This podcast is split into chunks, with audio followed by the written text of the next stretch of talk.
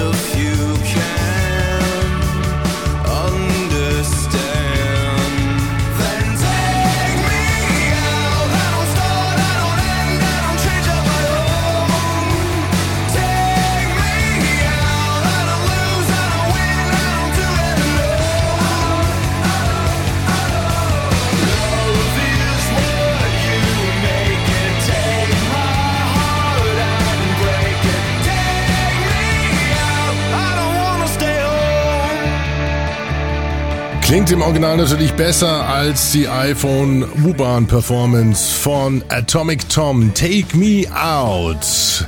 Aber das ist mal Band Promotion 2.0, ganz ehrlich. Ähm, 1,5 Millionen Views auf YouTube.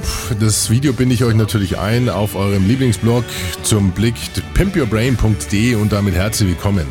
So, einen weiteren Blick auf die Podosphäre, Blogosphäre, WebX0 und User-Generated Schnickschnack, liebe Freunde der fröhlichen Marktbearbeitung. Klasse Geschichte. Ist uns natürlich nicht ganz unbekannt, diese, dieses Thema iPhone Performance, denn wer die Szene etwas verfolgt, der kennt Nadia Sabura, die uns ja auch It's Time to Kiss the Future eingesprochen hat. Sie hat sich dem Thema auch verschrieben und äh, schon des Öfteren eine iPhone Performance auf verschiedenen Kongressen gemacht. Ein Link dazu stelle ich euch auch mal online. Das System ist relativ ähm, ein, einfach, will ich gar nicht sagen. Im Gegenteil, eigentlich sehr komplex. Die Leute laden sich verschiedene Apps runter, wie zum Beispiel äh, Shred oder Drummeister, Pocket Guitar oder Microphone und ähm, schließen die iPhones im Endeffekt dann zusammen und äh, komponieren dann live einen Song beziehungsweise generieren dann live eine Performance. Und äh, da kommen dann mitunter ganz witzige Geschichten raus. Wie gesagt, das könnt ihr euch bei Nadia Sabura, Sabura bei Nadia anschauen. Sie, ZEE, e, iPhone Performance, wenn ihr da mal nach googelt oder bei YouTube guckt oder auf Pimp Your Brain schaut, dann seht ihr, wie sowas aussehen kann. Coole Geschichte. Take Me Out, Atomic Tom. Der Link zum iTunes-Titel, wo ich den auch gekauft habe natürlich, äh, auch auf pimpyourbrain.de. Jetzt aber mal zu euch, liebe Freunde der fröhlichen Marktbearbeitung und Freunde dieses kleinen Freunde-Radios. Das letzte Mal kam ich ja so ein bisschen angepinkelt drüber, weil keine Unterstützung reinkam, keine Spenden reinkamen. Und das hat sich schlagartig geändert. Das haben sich viele zu Herzen genommen und auf den Spenden-Button rechts oben bei pimpyourbrain.de geklickt und haben äh, gezeigt, äh, ja, dass sie dieses Freunde-Radio wertschätzen und das ist natürlich einen ganz großen Dank wert. Und wir fangen mal ganz kurz an mit dem Top-Spender, mit dem Top-Brainiac für den 263. Blick. Dem ist dieser Blick auch gewidmet. Das ist... Marcel Winterhoff aus Stauffenberg von www.beamtenkapital.de. Er hat nämlich 50 Euro gespendet und ist äh, für, ja, er führt damit natürlich heute die Riege der Spende an. Und die ist heute etwas länger, denn weiterhin gespendet haben Alexander Breu aus Fürstenfeldbruck von schundroman.de 26,20 Euro. Das sind 10 Cent pro Episode.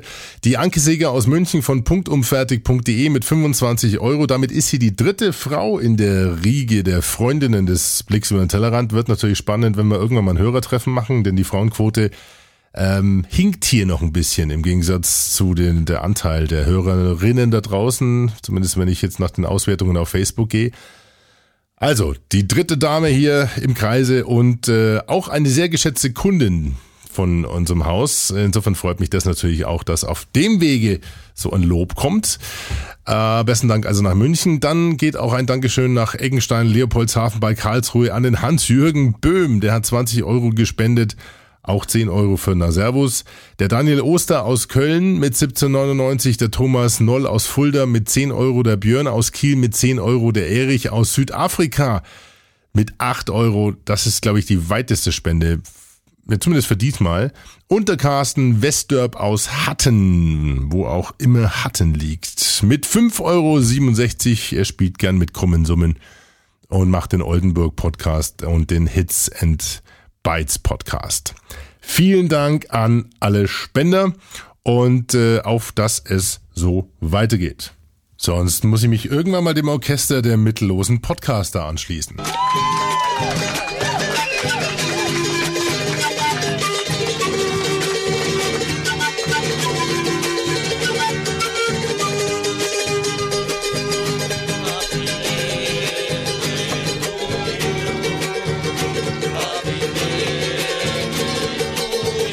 Die peruanischen Straßenmusiker Deutschlands planen ihr Jahrestreffen in Hamburg. Wie schnell wollen sie weg? www.reiseszene.de Last-Minute-Reisen zu Sonderpreisen. Soweit wird es ja wohl hoffentlich nicht kommen. Ein Spot von den Ramses 2005.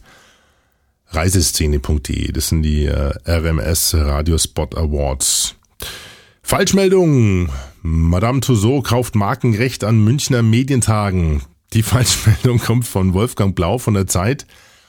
Äh, überspitzt aber so ein bisschen das Gefühl, was man dort mitbekommen hat über die drei Tage. Also irgendwie scheint sich da alles im Kreis zu drehen. Ein geflügel, geflügeltes Wort bei den Buffets war immer so, das habe ich 2008 schon mal gehört. Also diese Annäherung zwischen Offline und Online findet da nicht wirklich statt und ähm, das muss man schon extrem suchen und muss extrem Glück gehabt haben, in den richtigen Panels zu sitzen ich weiß gar nicht, wie viel, waren es 50 Panels oder sowas, äh, so in dem Dreh, ich glaube 500 Leute, die da diskutiert haben. Äh, ist alles nachzuhören in der Mediathek, www.medientage.de slash mediathek.html als äh, MP3 oder auch als Videos kann man sich das dort anschauen, gerade die, die Gipfelveranstaltungen. Aber wie gesagt, ähm, Fazit, ich muss ehrlich sagen, meine Learnings sind zu dünn, als dass ich euch jetzt da eine komplette Episode dazu machen könnte. Da gibt's auch hervorragende Quellen, die das zusammengefasst haben, aber ich glaube, unisono bleibt einfach das Gefühl, im Moment kommt äh, Online und Offline noch nicht wirklich so richtig zusammen, zumindest auf den Medientagen. Und das liegt natürlich etwas auch an der Bestückung der Panels, an den Themen. Und äh, gerade die im Bereich, also die Sessions zum Thema Online waren dann schon mitunter sehr dürftig. Also ich kann mich an eine Session erinnern, ähm, Unternehmensvideos im Web, äh, da gab es noch nicht einmal ein Videobeispiel zu sehen als Anregung, was denn erfolgreiche Videos äh, sind, wie sie konzipiert sein sollten, um im Netz denn überhaupt zu funktionieren. Also, äh, puh, ähm, sehr viel Großkopferte auf den Panels, muss man ehrlich sagen, und äh, von denen ist halt nicht wirklich was Operatives zu erfahren. Und ähm, das Zitat mit Madame Tussauds hat wie gesagt, ein bisschen überzeichnet. Wir können nur hoffen, dass es im nächsten Jahr besser wird. Es wird zumindest auch schon kolportiert, dass es besser werden muss und dass man sich eigentlich deswegen die Medientage 2011 vormerken sollte, denn die stehen so ein bisschen mit dem Rücken an der Wand. Und vielleicht klappt es ja sogar, dass man im, im Kontext der oder im Umfeld der Medientage 2011 auf so eine Art Barcamp oder eine, eine Art von Niche abhalten können.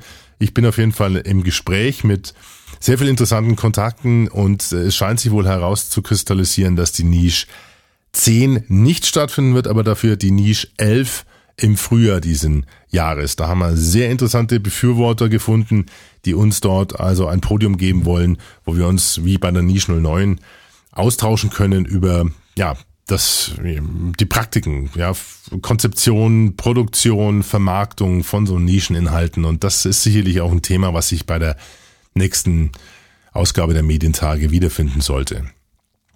Ein kleines Highlight äh, gab es, also es, eigentlich hatte ich mich auf den Professor Gru, Kruse gefreut. Äh, wer ihn bei der Republika gesehen hat, der bekommt so einen Vorgeschmack, was er drauf hat. Äh, er ist für mich so ein bisschen der Vordenker, wie das Internet die Gesellschaft verändert. Und äh, der hatte eigentlich eine Kino zu einem ja, sehr interessanten Panel Journalismus äh, in den neuen Medien und war leider erkrankt. Insofern muss ich den im Nachgang kontaktieren, denn den hätte ich gern für den Marketingclub hier in München mal für eine Keynote und werde ihn also auf anderem Wege versuchen anzusprechen.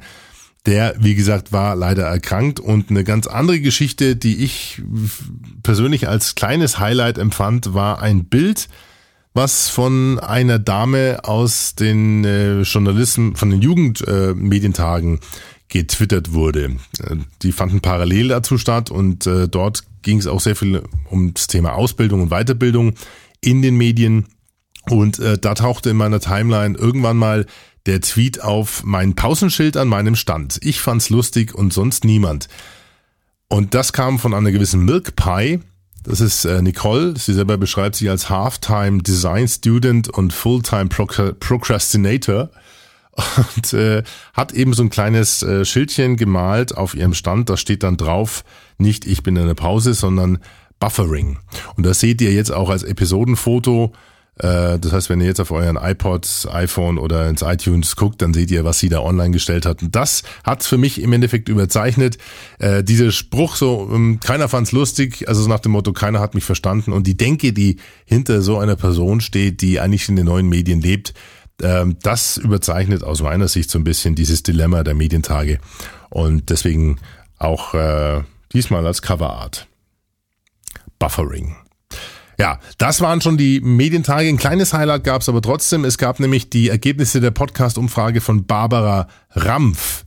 Und die hat das Podcast oder die Podcast-Nutzung bei jüngeren Zielgruppen untersucht. Und eine Nutzerin kennen wir ja schon. Auch ich höre Podcast.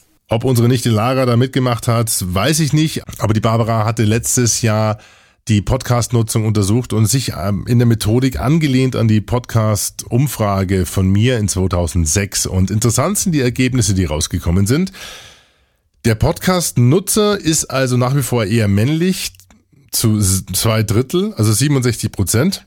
Bei mir waren es 81 Prozent damals. Ähm, er ist jetzt im Schnitt 34 Jahre alt und bei mir waren es damals 29 äh, Jahre. Er hat eine überdurchschnittlich gute formale Bildung. 78 Prozent haben mindestens äh, Abitur oder auch Studium. Er ist äh, berufstätig, sprich 70 Prozent arbeiten ähm, voll oder teilweise und 21 Prozent sind in Ausbildung. Er findet sich in allen Einkommensschichten, also knapp die Hälfte verdient weniger als 2000 Euro netto und äh, 54 Prozent mehr als 2000 netto im Monat.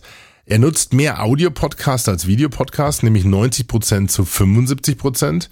Er hört im Schnitt 12,1 Audio-Podcasts und das 4,9 Stunden die Woche. Und bei mir damals waren es ja 15 Audio-Podcasts und 4,5 Stunden die Woche. Also entweder steigt die Hördauer pro Podcast oder auch die Länge pro Podcast. Das weiß ich noch nicht, da muss ich nochmal genau reingucken.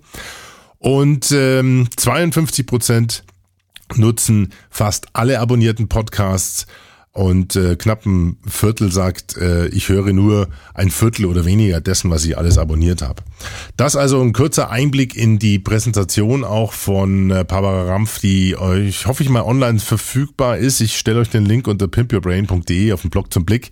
Die Podcast-Umfrage von Barbara, die jetzt nämlich äh, von der Uni gewechselt hat in Richtung klassische Medien oder neue Medien, nämlich sie ist bei 7 One Media in der TV-Programmforschung und hat da auf dem Panel eben in dem Kontext die Fernsehnutzung der Jugendlichen auch die Podcast-Umfrage vorgestellt.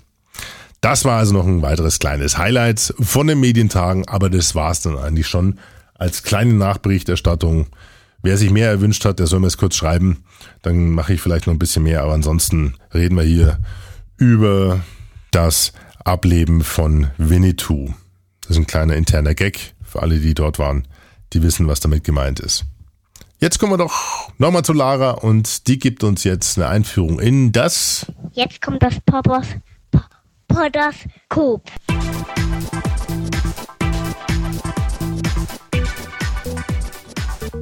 So, die erste Meldung fällt auf jeden Fall in die Kategorie. Wollen Sie mich verarschen oder was? Um sich bei Textprovider registrieren zu können, gehen Sie bitte folgendermaßen vor. Sie gehen auf die Adresse der Plattform und klicken auf Registrieren. Nun geben Sie Ihre gesamten persönlichen Daten ein. Und damit das nun auch jeder Vollpfosten mit angehender Leseschwäche begreift, führt uns diese nette Dame auch in dem Video dann detailliert durch die einzelnen Klicks und begleitet das also mit ihrer zarten Trommelfellmassage. Wer jetzt allerdings hofft, einen optischen Eindruck von dieser Dame zu erhaschen, die das Headset so gerne zwischen den Kauriemen trägt, der wird bei dem Screencast von Text Provider leider enttäuscht. Das bleibt nur Kopfkino. Äh, Das Kopfkino scheint aber bei dem Verantwortlichen bei der Telekom zumindest funktioniert zu haben. Der hat nämlich die Agentur beauftragt, 1000 Artikel mit circa 80 bis 180 Zeichen für die Telekom Einkaufswelt zu schreiben. Und zwar nicht für die Produktbeschreibungen, sondern für den Kommentarbereich. Vor kurzem hat sich herausgestellt, dass die Telekom mit Hilfe der Agentur etwas, na sagen wir mal, Traffic auf die Einkaufswelt bringen wollte und weil sich Textprovider auf suchmarschierten Unique Content spezialisiert hat, hat man sich scheinbar gedacht, ähm, da ist nichts Schlimmes dabei. Aber das ist, wie gesagt, aufgeflogen. Und wer mehr über diesen kleinen Brouhaha wissen will und wissen will, wie sowas funktioniert, der darf gerne auf Pimp Your Brain, euren Blog zum Blick, mal den Blogbeitrag von Linus Neumann auf netzpolitik.org anklicken und den studieren. Der hat nämlich die Geschäftspolitik von Textprovider genau analysiert ähm, und äh, ja, so mal ein bisschen recherchiert, was da wirklich dahinter steckt. Dummerweise hat er nicht herausgefunden, wer hinter der sexy Stimme steckt. Schade. Nun, äh, das mit den gefakten Kommentaren und Produktbewertungen und Beurteilungen, das kennt ihr sicherlich auch schon, wenn ihr treue Zuhörer des Blicks über den Tellerrand und Bruhaha seid. Da gab's ja im Februar 2009 bereits diesen Produktmanager bei Belkin. Der hat sich über Amazons Mechanical Turk Bewertungen auf Amazon zu seinem Router eingekauft und wurde dann an den Pranger gestellt. Und vor kurzem hat's den Helmut Hoffer von Ankershoffen erwischt.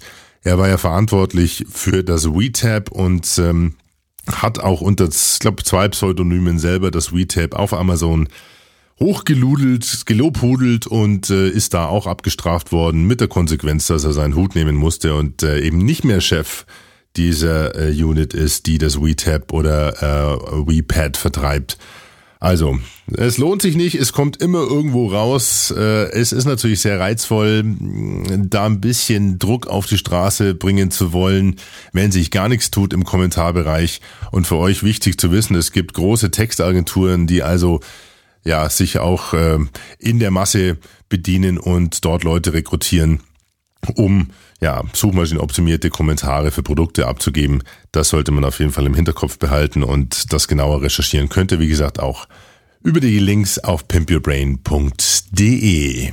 Achtung, jetzt kommt Werbung. Für 55 Euro nach Brüssel und zurück? Wir fragten Frankfurts Taxifahrer. Für 55 Euro, ich glaub, dir brennt der Kittel. Ich komm dir gleich raus. Pass bloß auf, ruckzuck sind mir blutig Knäuel hier. Da gibt's fratzige Baller und die Eckfly. Kollege, hör das stesse mal an hier. Das gibt's doch wohl gar nicht. Da hol ich gleich mal Kollege und dann prügel mich nach Brüssel. Was willst du überhaupt? Ah, du Schlickrutsche. Kind hier A will für 55 Euro nach Brüssel. Dafür was ich morgens normalerweise gar nicht auf. Was glaubst du eigentlich? Und überhaupt Brüssel? Wo ist denn Brüssel? Hey, Zentrale. Sag doch mal, wo ist denn hier Brüssel? Unser Rat, lieber mit der Bahn. Frankfurt, Brüssel und zurück für 55 Euro. Genaue Bedingungen unter www.bahn.de und in unseren Verkaufsstellen. Für 55 Euro kann ich morgens glatt liegen bleiben. Die Bahn. Boah, das kann doch nicht wahr sein, wird sich jetzt der ein oder andere von euch gedacht haben. Der kann doch nicht wirklich ernsthaft Werbung für die Bahn machen in den Zeiten, in denen Bahnbashing so richtig hip ist. Äh, nee, das war auch keine bezahlte Werbung. Das ist einer der Ramses Preisträger 2004. 55 Euro heißt er. Und ähm, der vereint aber so vieles, was sich im Moment rund um dieses Thema abspielt. Dort Aggression, äh, Missverständnis und natürlich ein Sonderangebot der Deutschen Bahn. Äh, Bei einigen klingelt schon, es handelt sich hierbei um das Thema die Bahn in der Facebook-Falle und das Chefticket. Nun, die Bahn hat jetzt eben eine, eine spezielle Promotion, eine Kampagne laufen 25 Euro für eine Zugfahrt innerhalb von Deutschland vom 1. November bis 15. Dezember, buchbar ab 25.10. bis 7.11. Und das Ganze scheinbar äh, fast nur buchbar über die Facebook-Seite der Bahn. Das heißt, da gibt es eine Facebook-Seite Chefticket. Und äh, die hat inzwischen äh, seit drei Tagen, seitdem sie online ist, so um die, glaube ich, 6.000 bis 7.000 Follower, beziehungsweise Freunde. Und ist, glaube ich, ähm, ja das erste Mal, dass sich die Bahn so öffentlich einem Forum darbietet. Und das wird natürlich genutzt. Dort sind sie unterwegs. Trolle, Heckenschützen, Bahnbashing par excellence. Und da wird auf die Bahn eingedroschen, dass es kracht. Und alle Social Media Berater da draußen oder viele, die hüpfen gerade wie wild im Kreis rund im Social Media Dorf und in Facebook Hausen und sagen, oh, wie kann die Bahn das machen und keiner reagiert von der Bahn und es äh, gibt keinen Dialog und äh, keine Kommentare und hin und her und Schnickschnack. Und ich habe mir nur gedacht, mein Gott, Leute, was Besseres konnte die Bahn doch gar nicht machen. Ich meine, du kannst eigentlich nur verlieren, wenn du die Bahn bist im Moment. Und das muss man einfach mal akzeptieren und dann vielleicht auch den mutigen Schritt wagen und sagen, okay, jetzt lassen wir das Ding einfach mal laufen, wir öffnen das und ähm, Schauen mal, ob sich da, wenn das Ventil offen ist, der Dampf so ein bisschen verflüchtigt, bis wir dann in die Diskussion einsteigen. Und es ist am zweiten Tag dann auch passiert. Man hat inhaltlich dann auf Facebook auch auf die eine oder andere Frage geantwortet. Und äh, man sollte dennoch im Hinterkopf behalten, das ist eine Kampagnenface-Seite, äh, eine Kampagnenseite auf Facebook und keine offizielle Bahnseite. Und das ist natürlich vielen scheißegal. Die hauen da drauf, dass es nur noch so kracht. Mitunter auch gar nicht so unrecht, muss man ganz ehrlich sagen. Denn es gab ein virales Video, was äh, das Thema Chefticket angekündigt hat. Wir haben es im Servus Podcast ja auch schon besprochen. Ähm, Teil dieses Plots und dieser Handlung ist ein Hahnenkampf. Und das ist natürlich auch schon sehr gewagt, muss man ganz ehrlich sagen. Also da hat man sich wirklich aus meiner Sicht etwas inhaltlich ja, zu weit über den Tellerrand äh, gewagt. Das hätte man vielleicht ein bisschen anders aufziehen sollen. Ich verlinke euch das Video natürlich auf pimpyourbrain.de. Dort seht ihr eine ziemlich skurrile Bürosituation. Alles tanzt, hat Party, läuft in Strapsen rum, schaut einem Hahnenkampf zu und das Ganze eben in einem Büro, bis ja, bis es heißt, der Chef kommt und der kommt früher, weil er eben mit der Bahn gefahren ist und das sogenannte Chefticket hatte. Ja, okay. Also die Auflösung ist nicht ganz so spannend. Aber, äh, sag mal so, filmtechnisch gut gemacht, gut gefilmt, aber der Inhalt ein bisschen zweifelhaft, gerade was dieses Thema Hahnenkampf angeht, obwohl obwohl die Bahn das als allererstes richtig gestellt hat. Also den Hähnen ist nichts passiert, sie haben sich nochmal rückversichert, aber das hilft natürlich in dem Fall nicht mehr. Ja, das war aber wahrscheinlich ein bisschen zu viel des Guten und hat es noch angeheizt. Insofern waren am Anfang die Diskussionen auf der Facebook-Seite eher bezogen auf den Hahnenkampf und sind aber dann relativ schnell auch ähm, ja übergesprungen auf alle möglichen Themen. Jetzt passiert aber auch etwas ganz Interessantes. Wenn man sich diese Seite durchliest, dann sieht man, dass da einige Trolle so als Chefprotagonisten dieser Szenerie agieren und man beginnt so langsam genervt zu werden von diesem Bahnbashing. Also man ist, man, man, die Sympathie für die Bahn steigt eigentlich dadurch und man ist wirklich geneigt bei dem einen oder anderen, der sich da auslässt bei der, auf der Plattform, auf der Facebook-Seite, mal ins Profil zu schreiben und zu fragen, ob er denn eigentlich nichts anderes zu tun hat, als ähm, ja, im, glaube ich, schon im 10-Minuten-Takt dort irgendwie äh, auf die Bahn einzuhacken. Das ist auch ein ganz interessantes Phänomen. Ich glaube, da sollten sich die Leute die so aktiv auf der Facebook-Seite unterwegs sind, auch mal Gedanken machen, ob sie nicht den gegenteiligen Effekt eigentlich damit auslösen. Aber also wenn man so die Rechtschreibung in den Kommentaren anschaut von den Leuten, dann glaube ich, ist die Reflexionsfähigkeit dieser Personen dann noch eher im homöopathischen Bereich angesiedelt. Die haben einfach ihren persönlichen Kampf und ziehen den durch, ohne ja überhaupt nur den Ansatz von Kommunikationsregeln zu beachten. Ja. Anyway, auf jeden Fall, ist eine sehr schöne Geschichte, die wollen wir natürlich weiter verfolgen. Die werdet ihr sicherlich überall in allen möglichen Social Media Präsentationen jetzt als Slide sehen, die, die Facebook-Falle der Bahn. Ich sag nur eins, gut gemacht, mutig ist es gewesen, es, es blieb der Bahn gar nichts anderes übrig, als da irgendwann mal den Korken knallen zu lassen und zu sagen, okay, jetzt haut mal vielleicht alles raus und wir schauen uns das an und äh, wenn's inhaltliche Fragen gibt, dann sind wir da gerne mit dabei. Also ich kann mir durchaus vorstellen, dass das der Mut war, den, den Sie da zusammen in der Arbeitsgruppe entwickelt haben, um das durchzuziehen. Wenn ihr andere Meinung seid, gerne Feedback an alex.podpimp.de oder auch direkt unter pimpyourbrain.de, euren Blog zum Blick. Ich bin da sehr offen, aber ich werde mich nicht einreihen in die, ja, in die Menge derer, die jetzt sagen, ah, Dialog, Dialog, Dialog, Dialog. Nee, das ist nicht meins. Jetzt kommt das Feedback.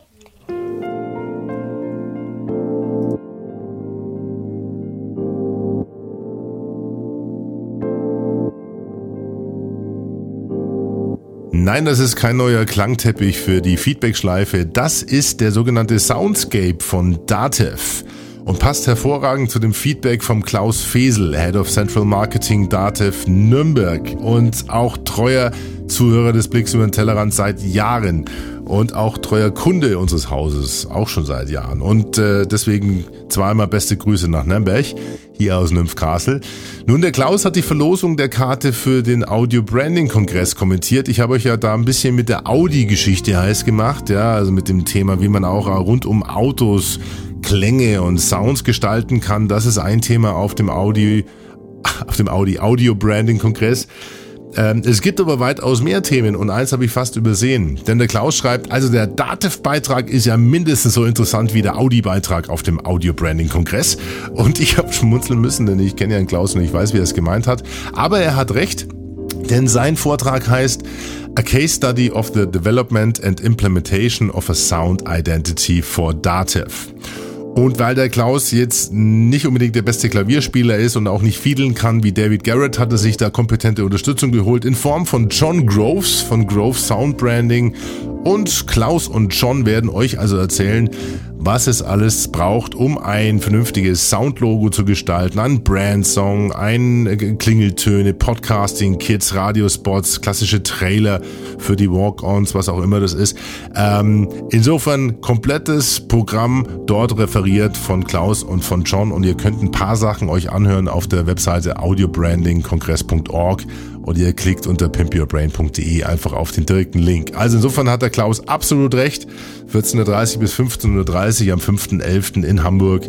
Und wer Lust hat, diesen Kongress kostenlos zu besuchen, ihr wisst, ich verlose eine Karte, der soll mir eine E-Mail schreiben an alex.podpimp.de und in die Betreffzeile Audio Branding Kongress schreiben. Und wir verlängern jetzt die Verlosung um einen Tag. Ich hoffe, die, die jetzt schon mitgemacht haben, sind mir nicht böse, aber der jetzige Blick über den Tellerrand kam auch verspätet raus.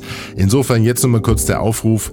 Äh, schickt mir eine kurze Mail, falls ihr am 5.11. dort äh, mit teilnehmen wollt, kostenlos teilnehmen wollt, bis Donnerstag, sprich morgen Abend, 21. Oktober um Mitternacht und dann verlosen wir das zeitnah. Und dann könnt ihr den Klaus, den Chuck Norris der deutschen Chief Marketing Officers live erleben und ich sage das nicht umsonst, denn der Klaus Fesel dekliniert gerade in dem schweren Umfeld von B2B mit seinem Team das Thema Social Media in alle Kanäle durch, dass es nur so kracht und so grünt.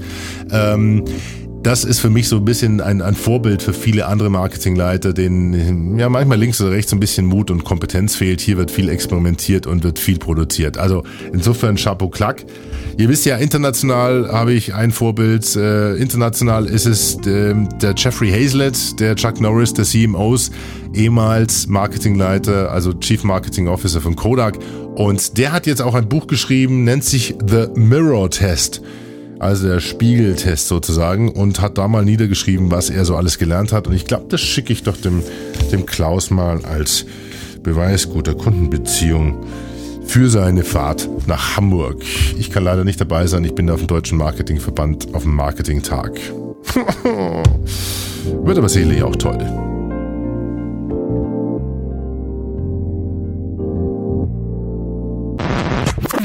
Jetzt, jetzt, jetzt, jetzt gibt's Musik. Jawohl, liebe Lara, denn wir sind für heute durch und dein Wunsch ist mir Befehl und alle, die sich jetzt schon in dem kuscheligen Soundteppich von Dativ eingemubbelt haben, die muss ich enttäuschen, denn...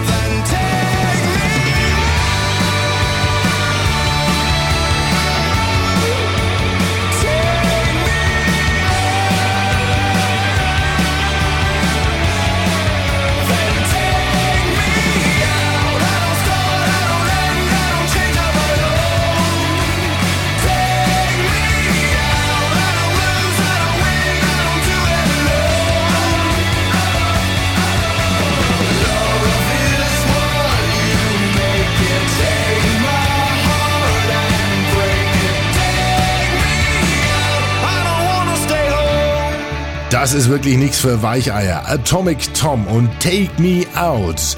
Da draußen spielt das richtige Leben. Und bevor ihr ins richtige Leben geht, erstmal nochmal vielen Dank an alle Brainiacs, die diese Sendung, dieses kleine Freunde-Radio möglich machen. Für euch mache ich das Ganze und ich freue mich über jede Unterstützung, die von euch zurückkommt. Auch in Form von Tipps und Tricks für neue Brouhahas oder sonstiges. Ich glaube, ich muss mich jetzt hier mal vom Acker machen, sonst denken meine Nachbarn, ich bin völlig durchgeknallt hier in meinem kleinen Arbeitszimmer in Nymphcastle. Ich sage jetzt erstmal Bye Bye, Servus, freue mich über euer Feedback über alex.podpimp.de oder pimpyourbrain.de oder facebook.com slash Tellerrand. Ich bin jetzt aber weg und sagt, take me out!